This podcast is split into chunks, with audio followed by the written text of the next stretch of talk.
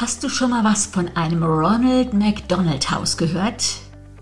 Ja, ich auch nicht. Ich kannte bisher auch nur McDonald, bis mein Mann und ich uns im Februar dort für ein paar Tage einquartieren durften, weil wir unseren Enkel Camille in der Reha besucht haben. Und in diesen wenigen Tagen taucht man in eine andere Welt ein. Man bekommt Schicksale mit, die wie ich es einer Frau gegenüber ausgedrückt habe, mich demütig gemacht haben. Und dann habe ich mich gefragt, ob Demut überhaupt das richtige Wort dafür ist.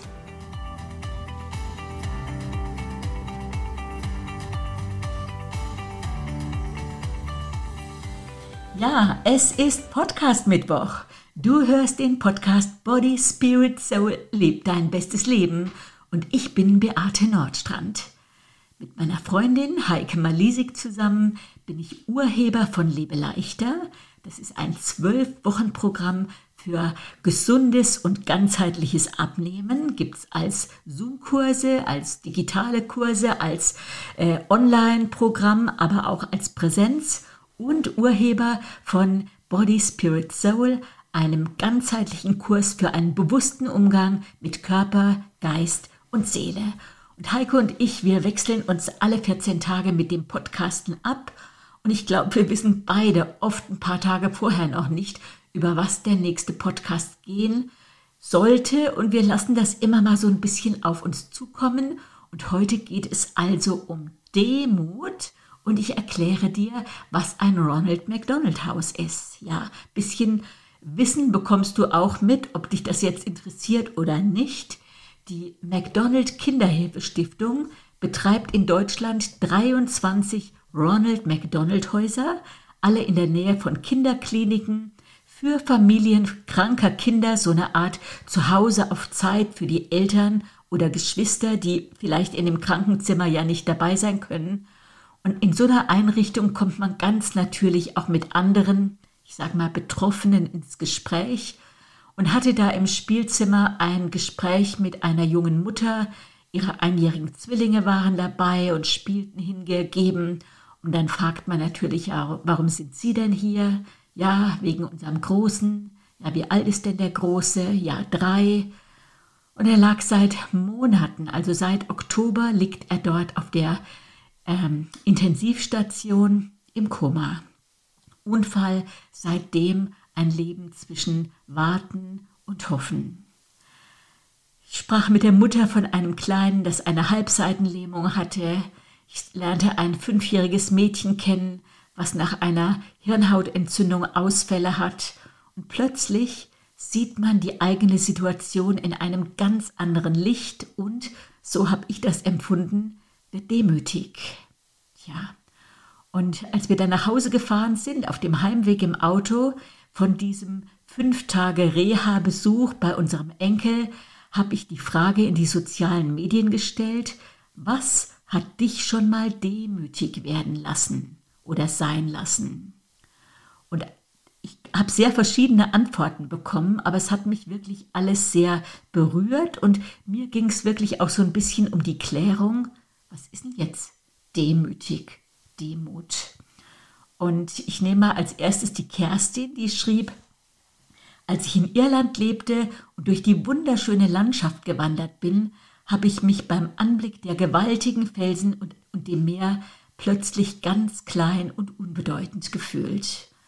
Ja, und das kann ich total gut verstehen. Mein Mann ist ja Norweger.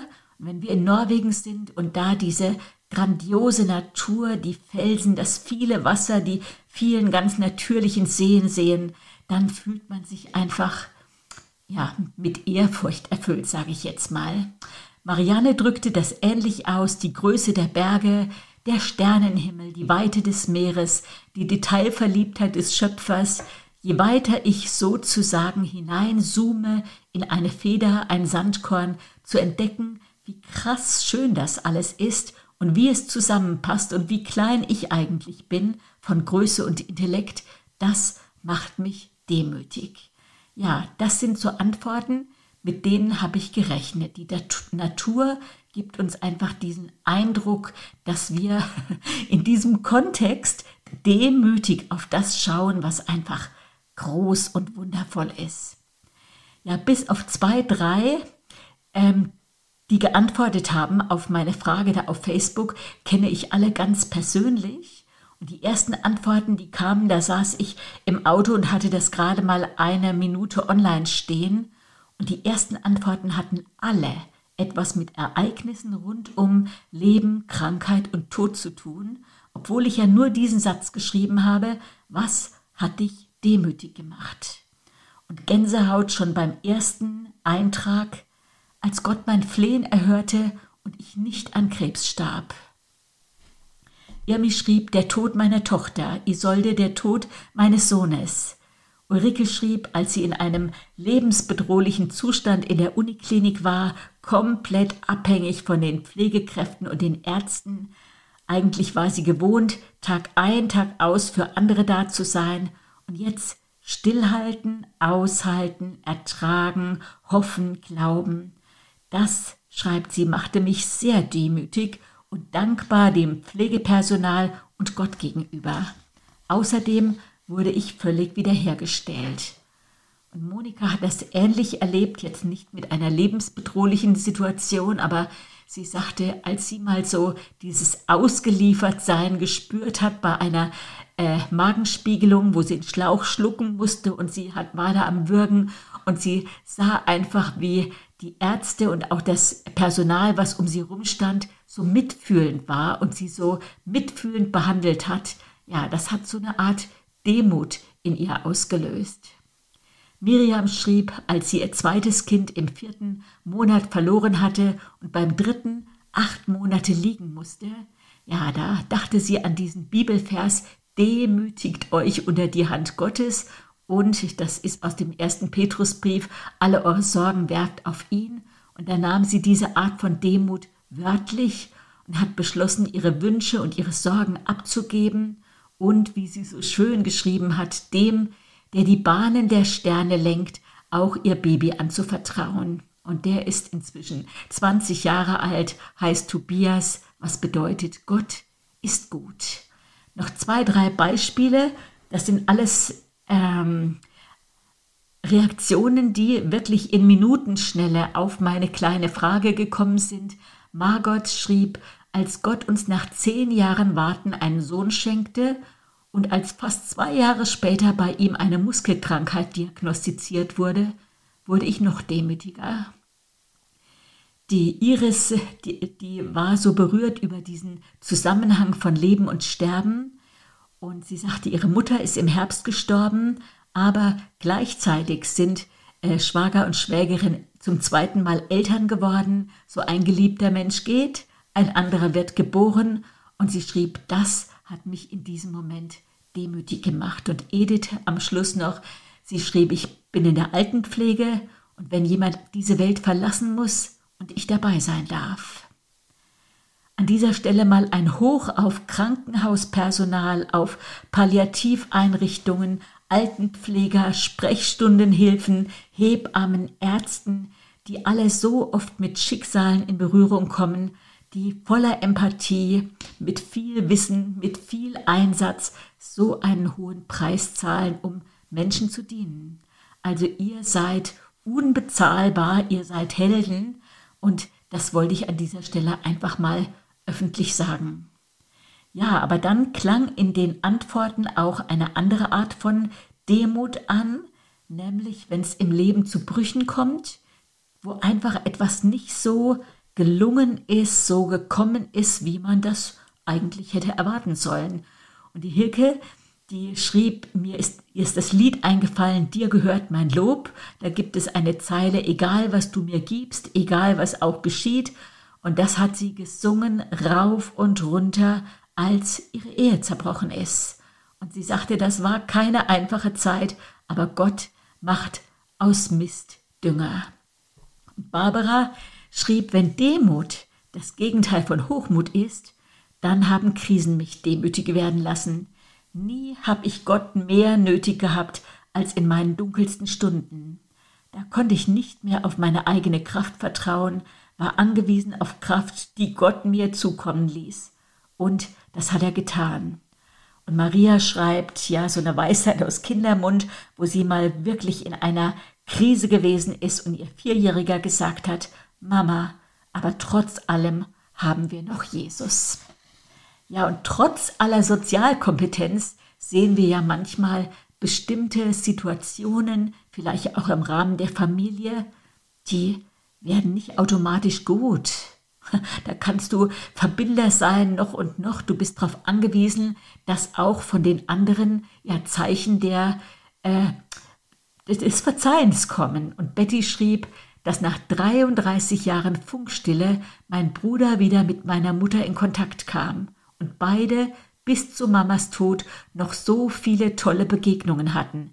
Das macht mich demütig, dabei zu sein, wenn Gott Familiengeschichten schreibt. Ja, also ihr seht, das ist ein Potpourri an Gedanken zum Thema Demut, äh, einfach hier bei mir eingelaufen. Lese vielleicht nur noch, noch mal die Sabine vor und dann komme ich zu meinen eigenen Schlüsseln, ja. Äh, Sabine schrieb, wenn ich nach langer, mühsamer Vorbereitung, die mir echt schwer gefallen ist, weil das Thema schwierig war, eine total gelungene Veranstaltung erleben darf und viel positives Feedback bekomme, dann macht mich das demütig dankbar, dass Gott das so segnet, beziehungsweise dass Gott mich so segnet. Da schließe ich jetzt einfach meine eigene Erfahrung an. Demut und Dankbarkeit, das gehört zusammen. Wenn uns etwas zufällt und wenn Menschen zu mir sagen, oh, wie erfolgreich ich bin und wie stolz ich sein kann, dann schüttle ich innerlich den Kopf und bring das auch äußerlich zum Ausdruck. Auch andere schreiben gut, gute Abnehmkonzepte, auch andere schreiben gute Bücher, auch andere halten tolle Vorträge, auch andere machen super tolle äh, Blog-Einträge oder schreiben tolle Texte. Es ist Gunst, es ist kein Verdienst. Demut, das ist ein Weg zur echten Weisheit. Und ich glaube, die brauchen wir alle mehr und mehr wo viele einfach ein bisschen zu hoch von sich denken. Kann man das vielleicht mal hier einfach so ausdrücken? Und wenn ich verstehe, wenn ich erkenne, wie wenig ich weiß und dass das, was ich glaube zu wissen, auch nicht absolut ist. Keine unterwürfige Haltung, aber mir meiner eigenen Begrenztheit bewusst zu sein und mich in einem größeren Kontext zu sehen und nicht Beate als der Nabel der Welt. So, in dieser Hinsicht ist Demut eine Form der Weisheit und der Selbstreflexion. Und dazu möchte ich dich und mich jetzt mit meinen eigenen Gedanken äh, einfach ja, so ein bisschen hinführen. Ein Reporter hat mal geschrieben, dass er die Welt nicht in Muslime, Juden, Christen und Buddhisten unterteilt. Er sagte, ich teile die Welt in Menschen, die glauben, sie seien Gott und die, die wissen, sie sind es nicht. Und ich vertraue der zweiten Kategorie, denn das ist ist der Beginn der Weisheit, wenn man weiß, dass man nicht Gott ist, dass man nicht alles ändern kann, dass man die Zukunft nicht vorhersagen kann, dass man nicht allmächtig ist, dann ist es viel wahrscheinlicher, dass man gute Entscheidungen trifft. Ja, soweit dieser Reporter. Demut bedeutet also nicht über jemanden zu stehen, auch nicht unter jemandem, sondern dich richtig einzuordnen, ich mag dieses Wort Sozialkompetenz beziehungsweise auch ähm, ja, diese, diese natürliche Intelligenz, so diese angeborene Empathie. Gerade die, gerade brauchen wir die auch, wenn wir als Leiter unterwegs sind. Ob das im Gemeindekontext ist, ob das im Geschäftsbereich ist, zu zeigen, dass du dazugehörst und nicht außerhalb der Gemeinschaft stehst auch in der Politik. Wenn du Verantwortung übernimmst, nicht mit dem Bewusstsein von Überlegenheit, sondern mit der Ausrichtung, den anderen zur Entfaltung zu bringen, dein Team, die Mitarbeiter, die dürfen sogar besser werden als du, ja, die Angestellten und auch diese Haltung von jedem in deinem Team, in deiner Mitarbeiterschaft etwas lernen zu können. Demut ist eine Haltung. Und eines der schönsten Komplimente, die ich immer wieder mal bekomme, dass Menschen mir spiegeln, sie schätzen es, auf Augenhöhe wahrgenommen zu werden. Augenhöhe, da zeigen wir Wertschätzung. Ich meine, wir wissen das, jeder Mensch ist gleich viel wert, ob auf der Platte, das ist im umgangssprachlichen dieses auf der Straße wohnen, ob mit 180 Kilo, ob auf der schiefen Bahn, ob in der Prostitution. Wir brauchen eine Kultur der Wertschätzung und der Barmherzigkeit. Respekt und Demut gehen Hand in Hand. Zum einen heißt es, dich selber zu respektieren, so wie du bist. Und wenn du dich von überzogenen Erwartungen und Ansprüchen an dich selber befreist, wenn du dir selber verzeihst, dass du nicht fehlerfrei bist, dann entwickelst du auch Respekt vor anderen Menschen. Und ab und zu spreche ich sowas in einem äh, Lebeleichter-Kurs auch ja, ganz konkret an, weil gerade die emotionalen Esser, die auch mal ganz schnell zunehmen, die haben echt meine Empathie. Wie schnell kann das Gewicht in einer schwierigen Zeit des Lebens in die Höhe schnellen und man hat nicht 80 Kilo, sondern auf einmal 110. Und wenn dann die Resignation und diese entmutigenden Umstände einfach weiter bestehen bleiben, dann sind auf einmal 120 draus geworden. Und dann kommt dieses eh egal und die Scham und so ein Folgekreislauf, wo Essen einfach das Mittel ist, wenigstens etwas Genuss, etwas Erfreuliches am Tag erlebt zu haben. Ja, so hüte dich vor Hochmut, gerade wenn du ein emotionaler Esser bist. Es könnte dir auch passieren. Ich habe die liebenswürdigsten Menschen kennengelernt, deren Gewicht sich gefährlich in die Höhe geschraubt hat und es blieb nicht bei 120 Kilo. Roll jetzt nicht mit den Augen, wie man sich so gehen lassen kann. Es könnte dir passieren. So hüte dich vor Verachtung und Hochmut. Hochmut heißt ja das Sprichwort, Hochmut kommt vor dem Fall. Äh, auch Hochmut Menschen gegenüber, die abgestürzt sind. Ich hatte eine Kursleit, äh, Kursteilnehmerin, die ist schon Jahre her, die mir mal sagte, du, ich trinke nie Alkohol, wenn es mir nicht gut geht. Ich habe zu viele Kollegen abstürzen sehen.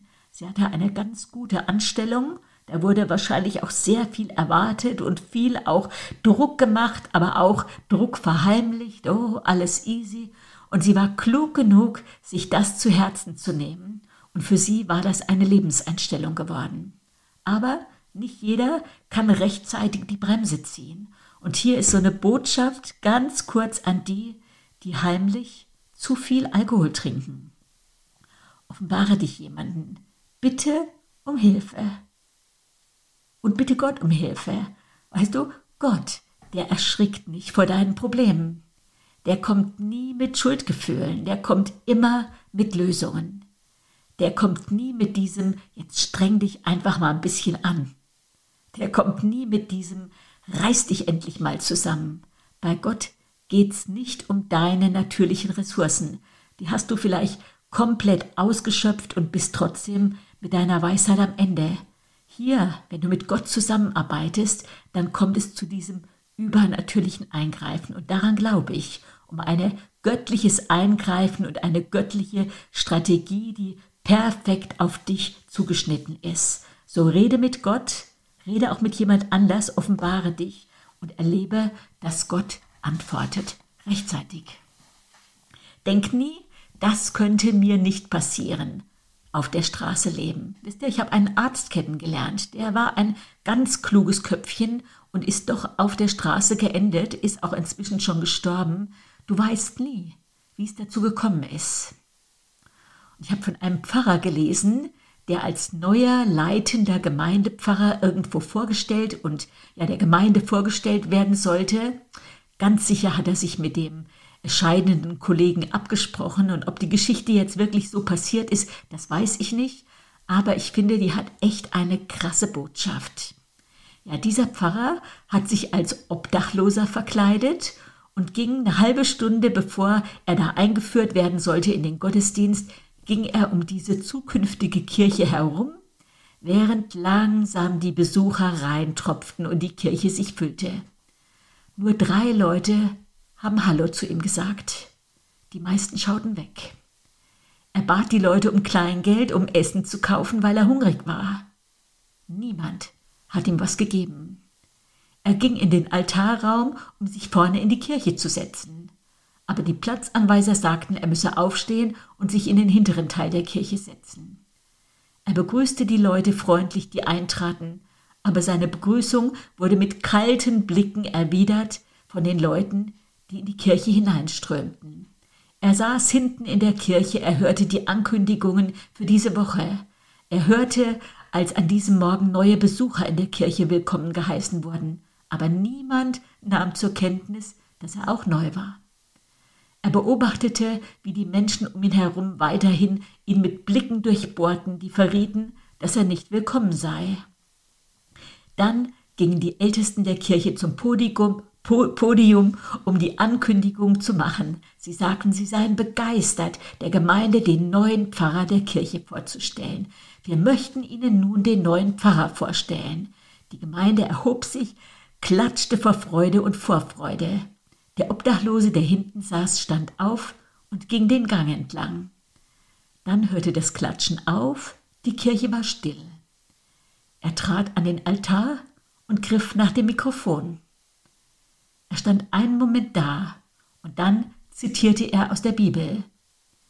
Dann wird der König zu denen zu seiner Rechten sagen, Kommt, ihr Gesegneten meines Vaters, nehmt euer Erbe, das Königreich, das seit der Erschaffung der Welt für euch vorbereitet wurde. Ich hatte Hunger und du hast mir etwas zu essen gegeben. Ich war durstig und du hast mir etwas zu trinken gegeben. Ich war ein Fremder und du hast mich eingeladen. Ich brauchte Kleidung und du hast mich angezogen. Ich war krank und du hast für mich gesorgt. Ich war im Gefängnis und du hast mich besucht. Ich brauchte Kleidung und du hast mich angezogen. Ich war krank und du hast, jetzt habe ich mich verhuddelt. Ich war im Gefängnis und du kamst mich besuchen. Und dann werden die Gerechten antworten, Herr, wann haben wir dich hungrig gesehen und haben dir zu essen gegeben oder durstig und haben dich, dir etwas zu trinken gegeben? Wann haben wir dich als Fremden gesehen und eingeladen und mussten dich bekleiden? Wann haben wir dich krank oder im Gefängnis gesehen und besucht? Und der König wird antworten, Wahrlich, ich sage euch, was auch immer du für den geringsten meiner Brüder und Schwestern getan hast, das hast du für mich getan. Nachdem er fertig gelesen hatte, stellte er sich als ihr neuer Pastor vor und erzählte der Gemeinde, was er an diesem Morgen erlebt hatte. Viele senkten den Kopf. Heute sehe ich eine Versammlung von Menschen, aber ich sehe keine Kirche Jesu. Die Welt hat genug Menschen, die wegschauen. Was die Welt braucht, sind Jünger Jesu, die seinen Lehren folgen und so leben, wie er es getan hat. Wann wirst du dich entscheiden, Jünger zu werden?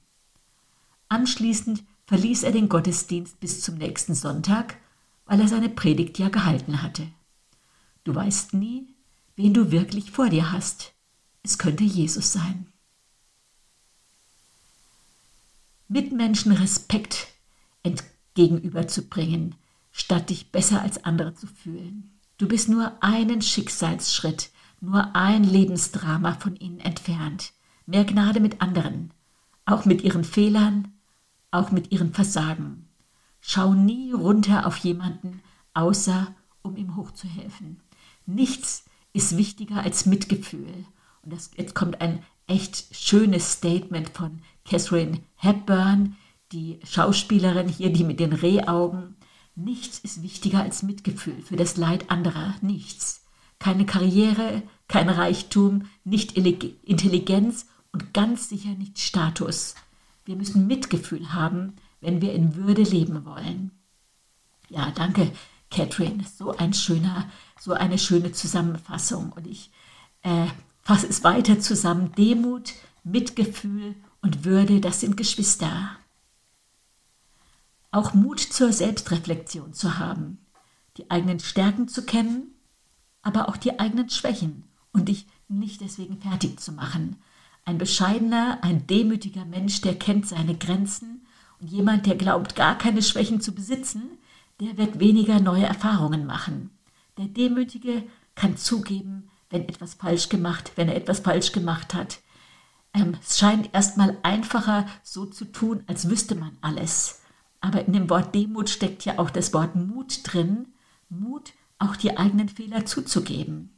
Und wenn du die nicht unter den Teppich kehrst, dann gibst du auch anderen die Möglichkeit, mit dir gemeinsam zu lernen, geben und nehmen, auch um Hilfe zu bitten. Und das schrieb Margret, das fand ich wirklich auch sehr kostbar, auch zum, um Hilfe zu bitten, zum Beispiel im Gebet, wenn man merkt, man ist einfach am Ende und braucht Gebetsunterstützung und zu merken, dass eine sofortige Wirkung eintritt. Danke, Margret. Ja, es wird immer jemanden geben, der etwas besser kann als du. Und ich bin immer hin und weg, wenn ich erlebe, wie sich jemand perfekt ausdrücken kann, so mit Eloquenz einen Vortrag hält, nicht abgelesene Sätze, sondern Sätze wie Perlen, die den Punkt treffen, eine klare Gedankenführung, flüssige, nicht abgehackte Sprache. Das ist so ein Genuss, manchen Menschen zuzuhören. Das betrachte ich echt als Ansporn. Und je mehr ich meine eigenen Stärken kenne, aber auch meine Schwäche, dann sehe ich, dass auch andere unperfekte Menschen gute Arbeit machen und dafür nicht nur Anerkennung verdienen, sondern auch bekommen. Jeder hat was, jeder hat was nicht. So lass uns zusammen die Welt ein bisschen besser machen. Wir sind alle Teil eines Großen und Ganzen.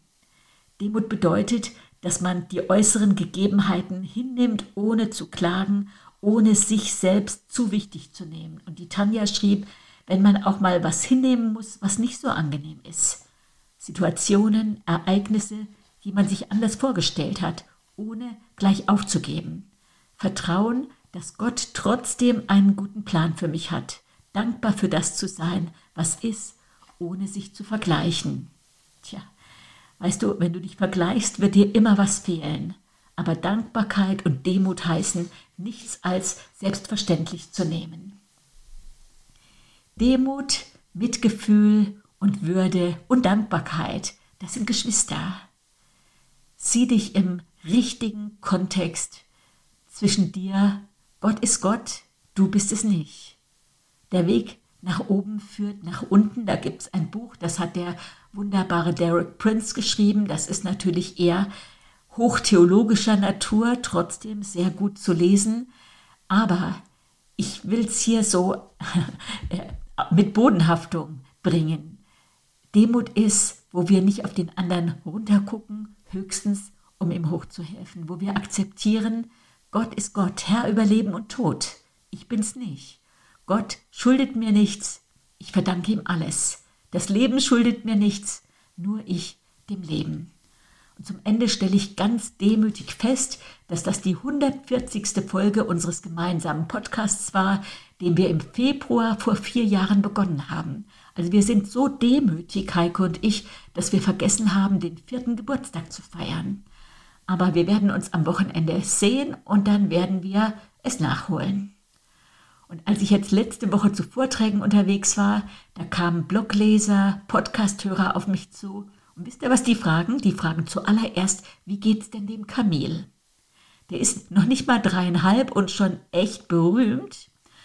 Und als ich im Vortrag erwähnt habe, dass ich 42 Jahre alt war, als ich in den Beruf zurückgekehrt bin und mit 50 äh, zusammen mit Heike das Lebe leichter gegründet habe, da kamen hinterher Frauen zu mir, die haben gesagt, wie das denn gelungen ist. Könnte ich natürlich auch ganz demütig sagen, nur Gunst. Aber jetzt greife ich mal die Idee auf, die Heike auch für ihren nächsten Podcast geäußert hat. Fragt mich doch was. Fragt Heike etwas über sie. Das verarbeitet die in ihrem nächsten Podcast äh, in zwei Wochen. Fragt mich etwas über mich oder natürlich auch Lebe leichter oder Body Spirit Soul. Und das beantworte ich mit meinem Podcast am 27. März. Da steht dann schon Ostern vor die Türe und zusammen mit vielen Kollegen beginnen dann auch bei mir wieder die April-Frühjahrskurse Lebe leichter, immer ganzheitlich. So, wenn du denkst, ach, du brauchst auch mal eine Runde Lebe leichter, geh auf unsere Webseite www.lebe-leichter.com. Aber jetzt erstmal, lass den März und die Zukunft so hell scheinen, dass du die Sonnenbrille aufsetzen musst. Und lebe es, dein bestes Leben. Deine Beate Nordstrand.